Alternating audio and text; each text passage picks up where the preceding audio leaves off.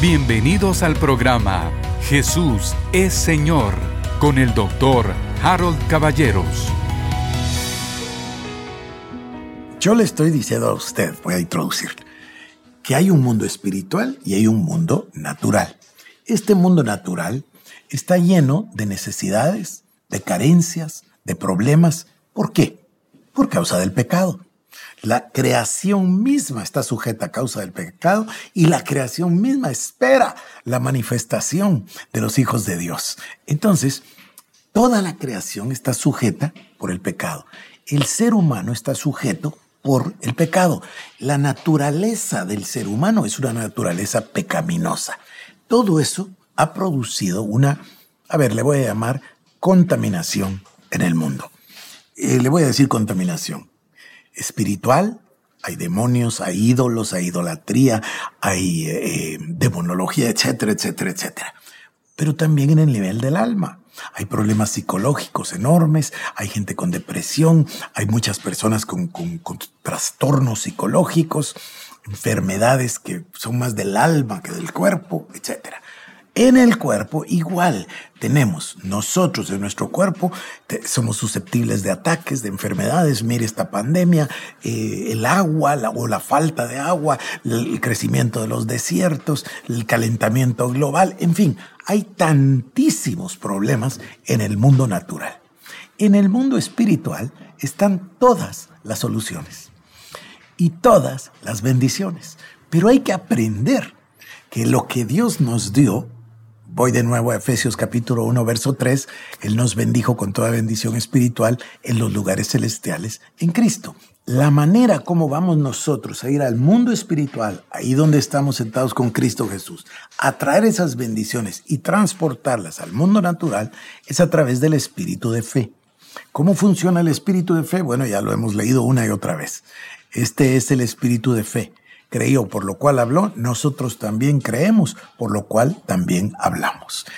Es a través de las palabras de nuestra boca.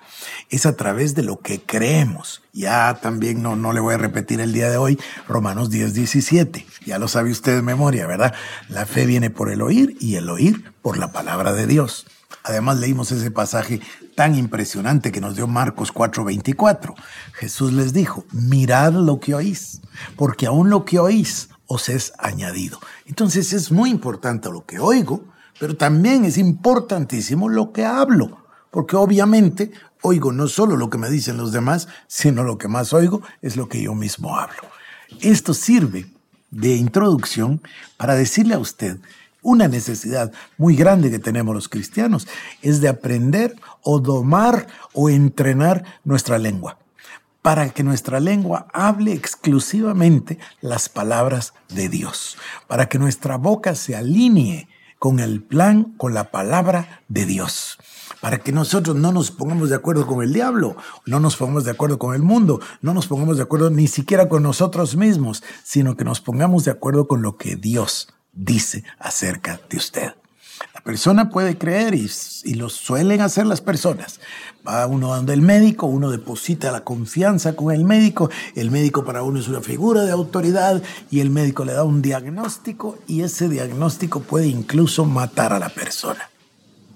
Esa persona puede hacer otra cosa distinta, puede decidir ponerse de acuerdo con lo que Dios dice. Dios dice que Cristo se llevó nuestras dolencias, se llevó nuestras enfermedades y por su llaga fuimos nosotros curados. Entonces, usted se puede poner de acuerdo con el doctor o se puede poner de acuerdo con Cristo y hablarle a su cuerpo y decirle estás sano por las llagas de Cristo. Y mire, más tarde o más temprano va a pasar lo que yo le voy a demostrar en este momento. Lo que usted oiga le es añadido y se hace una realidad en su vida.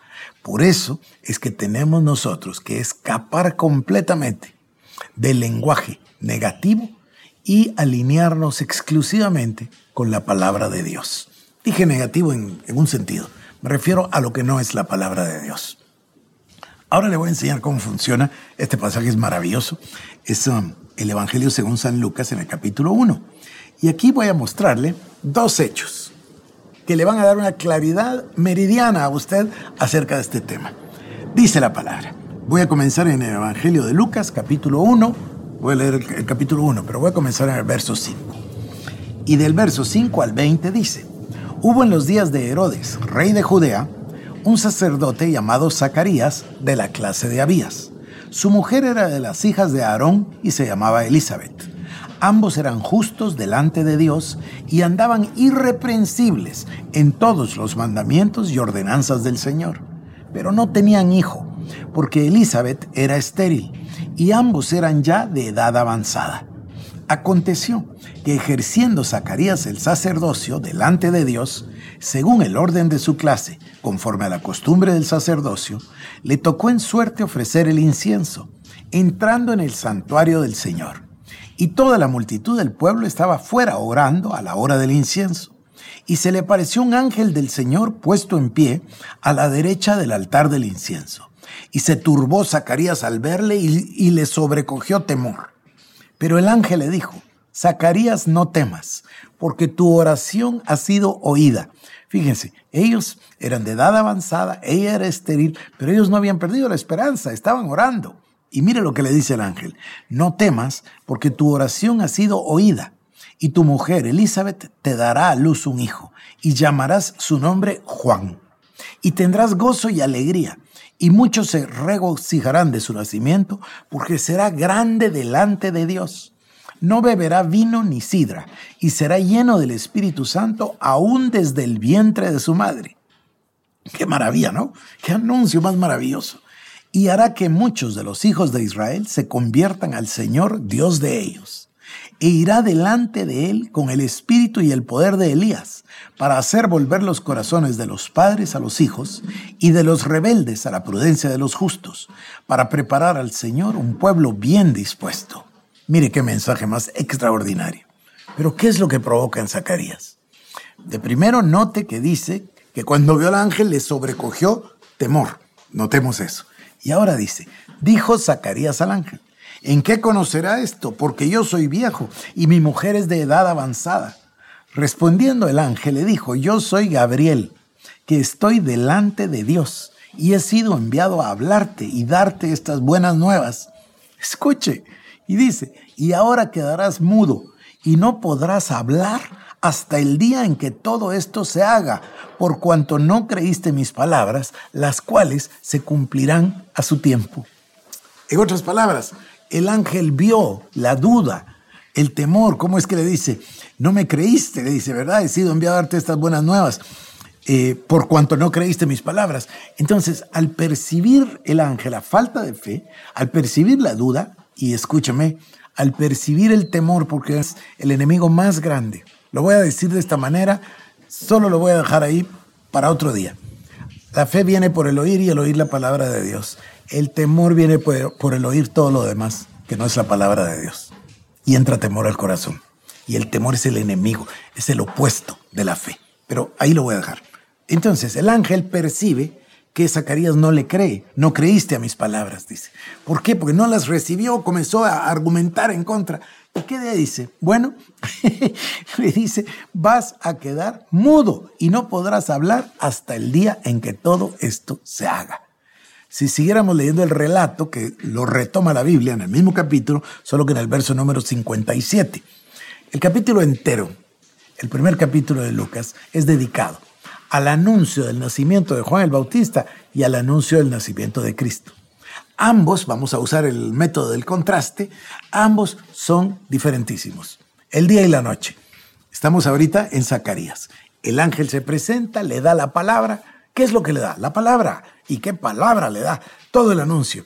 Y Zacarías le sobrecoge temor y después empieza a argumentar y el ángel dice, no me creíste. Y como no me creíste, vas a quedarte mudo hasta que esto se haga. En otras palabras, y yo sé que le va a dar risa, pero en otras palabras el ángel le dijo, si a este lo dejo hablar, arruina todo.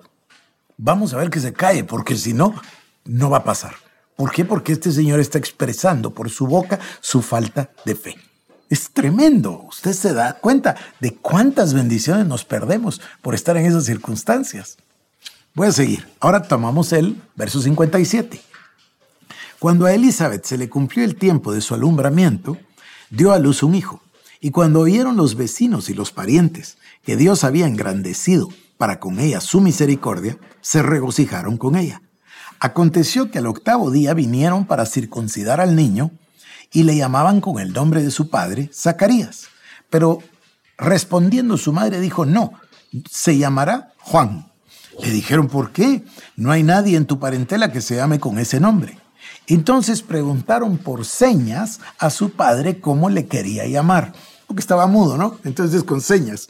Y pidiendo una tablilla, escribió diciendo, Juan es su nombre.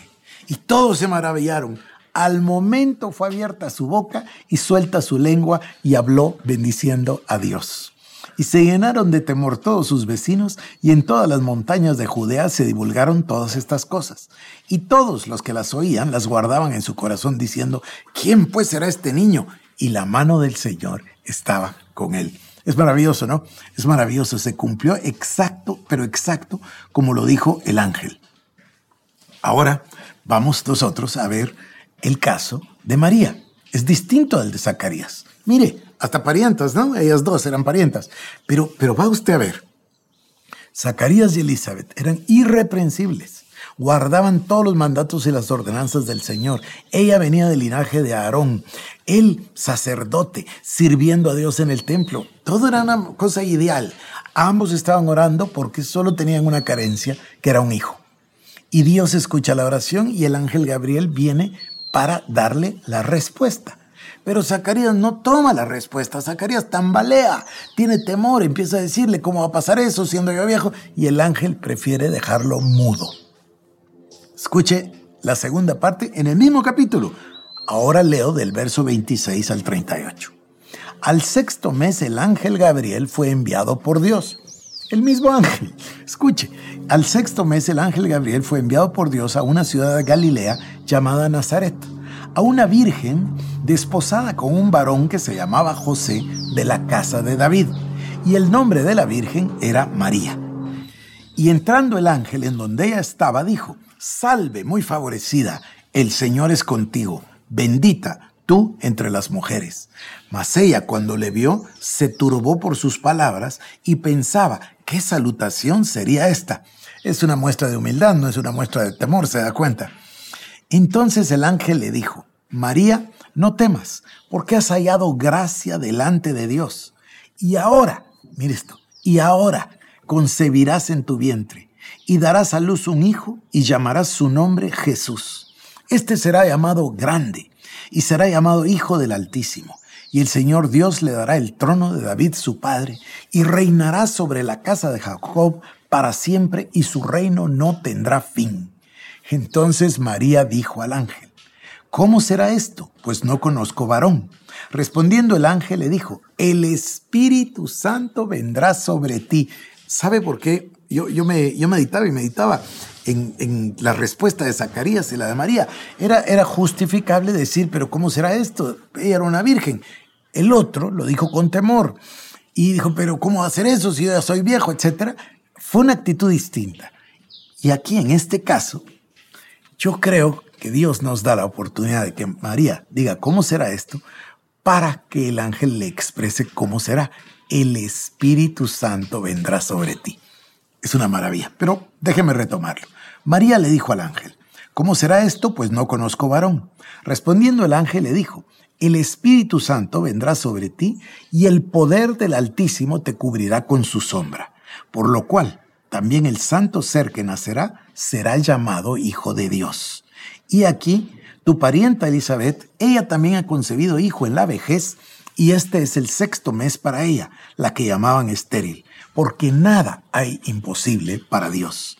Entonces María dijo, escuche, he aquí la sierva del Señor, hágase conmigo conforme a tu palabra.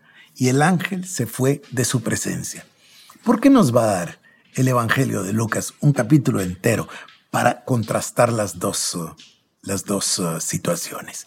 En el caso de Zacarías, él comienza a argumentar y el ángel dice, te quedarás mudo hasta que todo esto se haga. En cambio, ella entendió el principio. Escuche usted, María dijo, he aquí la sierva del Señor, hágase conmigo conforme a tu palabra. lo que vino sobre María, por supuesto que es el Espíritu Santo, el Espíritu Santo es el autor de la palabra, ¿no? El Espíritu de Dios vino sobre ella y la palabra concibió a Jesucristo. A ver, el Espíritu Santo, dice la, dice, eh, la Escritura, el Espíritu Santo vendrá sobre ti y el poder del Altísimo te cubrirá con su sombra. Entonces, ella concibe la palabra. Ella dice con su boca, he aquí la sierva del Señor, hágase conmigo conforme a tu palabra. Ahora tiene sentido el versículo de Juan 1.14, ¿no? Y aquel verbo, aquella palabra, fue hecha carne. Y habitó entre nosotros y vimos su gloria, gloria como la del unigénito del Padre, lleno de gracia y de verdad. ¿Qué es lo que sucede o por qué contrastamos ambos casos? Porque en el primer caso, Zacarías recibió al ángel, es el mismo ángel, Gabriel. El ángel le dio una palabra. Las palabras son muy similares. Se refieren al nacimiento de un hijo y además, mire qué hijo, ¿no? Juan el Bautista y el Señor Jesucristo. Y le dice todas las grandezas que Dios ha destinado para ellos. Pero en el caso de María, ella recibe y dice, hágase conmigo conforme a tu palabra. Ella entiende que la palabra es una semilla y que el ángel la depositó en ella y esa palabra va a dar a luz. Por eso dice, ¿verdad? Que el verbo, eso es lo que dice en Juan capítulo número 1 y verso 14, dice, el verbo se hizo carne. A mí me parece maravilloso. Pero Zacarías empezó a argumentar y el ángel dijo, no, voy a dejarlo mudo para que no lo arruine. Por supuesto, eso de que no lo arruine son cosas mías, pero es lo que hizo el ángel. Y dice que nació el niño, pasaron ocho días y todavía Zacarías no hablaba. ¿Cuándo habló? Cuando Zacarías escribió en la tableta y dijo, se llama Juan. ¿Por qué? Porque eso es lo que dijo el ángel. Y entonces su boca fue abierta y su lengua fue desatada y volvió a hablar bendiciendo al Señor. Mire, es, maravilloso y podríamos hablar bastante más de, de ambos casos, pero yo creo que el contraste nos sirve para entender que hay un principio. La palabra de Dios va a ser sembrada en nuestro corazón y todavía es mejor sembrada cuando nosotros mismos voluntariamente la sembramos. Por supuesto que yo voy con el pastor, por supuesto que yo le digo ore por mí, por supuesto que ora por mí, etcétera. Pero cuando yo busco, escudriño, aprendo la palabra de Dios, medito en ella de día y, no, y de noche, no se aparta de mi boca esa palabra de Dios y yo le hablo a mi cuerpo. Sé sano por las llagas de Cristo. Levántate, sé restaurado, etcétera. Cualquiera que fuera el caso, lo que sea. Un yugo, por ejemplo. Si yo le hablo a mi vida y le digo, sobre ti es quebrantado el yugo, no sé, no se me ocurre del vicio, el, yugo de la maldición generacional, el yugo de la línea de iniquidad, el yugo, etc. La unción pudre el yugo, dice la palabra. Entonces, si yo vengo y le hablo al yugo y le digo, estás podrido, estás terminado, estoy aplicando Romanos 4:17. Dios llama las cosas que no son como que si fuesen. A mí este tema me, me gusta muchísimo y se me vuela el tiempo porque realmente me emociona. Le contaba yo ayer y le repito hoy que esto del golpe y el dolor y todo el tema este, en un instante, no sé ni cómo pasó, he estado tratando de recrear lo que pasó y yo solo me recuerdo que el jabón se me zafó y yo dije lo voy a jalar y debo haber perdido el equilibrio y voy pangán al suelo y entonces el dolor tan fuerte que fue en las costillas que yo pensé que me había quebrado. Entonces lo que hice, pero me dolía muchísimo y agarré el teléfono y puse Google y puse qué pasa o cómo sabía uno si se quebró una costilla. Y lo que leí decía que si una costilla se quebraba es peligroso porque podía perforar un órgano. Entonces recordé a un amigo mío, compañero de colegio, que se derrapó en la moto y él no se dio cuenta que se había quebrado unas costillas porque se quebró el brazo y todavía cuando subió al carro a los bomberos, él bromeando de la quebradura del brazo y, en realidad se desangró por una hemorragia interna. Entonces yo estaba con tanto dolor, me puse una t-shirt y me fui al hospital. Eso fue lo que atiné a hacer. Fíjese usted que llegué al hospital, gracias a Dios llegó el médico, la radiografía, no había una fractura, pero el dolor era inmenso. Era tan grande el dolor que yo no me había dado cuenta de que también tenía golpeada la cabeza. hasta en la tarde del miércoles, después del programa que hicimos con ustedes, que el programa fue así como en cámara lenta, lo siento, y sabe que me dolía tanto, pero el doctor me dijo, esta pastilla es muy fuerte, no se la vaya a tomar porque se va a dormir. dije, entonces tengo que esperarme a que termine el programa para, para tomármela, un chiste, ¿no? Pero todo esto se lo cuento para decirle que me ha dado la oportunidad a mí de refrendar la palabra de respetar la palabra y de decirle al diablo, no me vas a poner a confesar que me duele, no me vas a poner a confesar que está horrible, no me vas a poner a confesar que estoy enfermo, no me vas a poner a confesar que estoy quebrado. No, todo lo contrario. Estoy sano por las llagas de Jesucristo. Esto es lo que yo llamo predicar lo que uno hace y hacer lo que uno predica. No es lo más fácil del mundo, pero hay hacerlo, querido hermano. Tenemos que aprender a confesar continuamente, permanentemente, la palabra de Dios a través de nuestros labios, para nuestra propia bendición y la de nuestros semejantes. Así que por hoy lo dejo, que Dios le bendiga.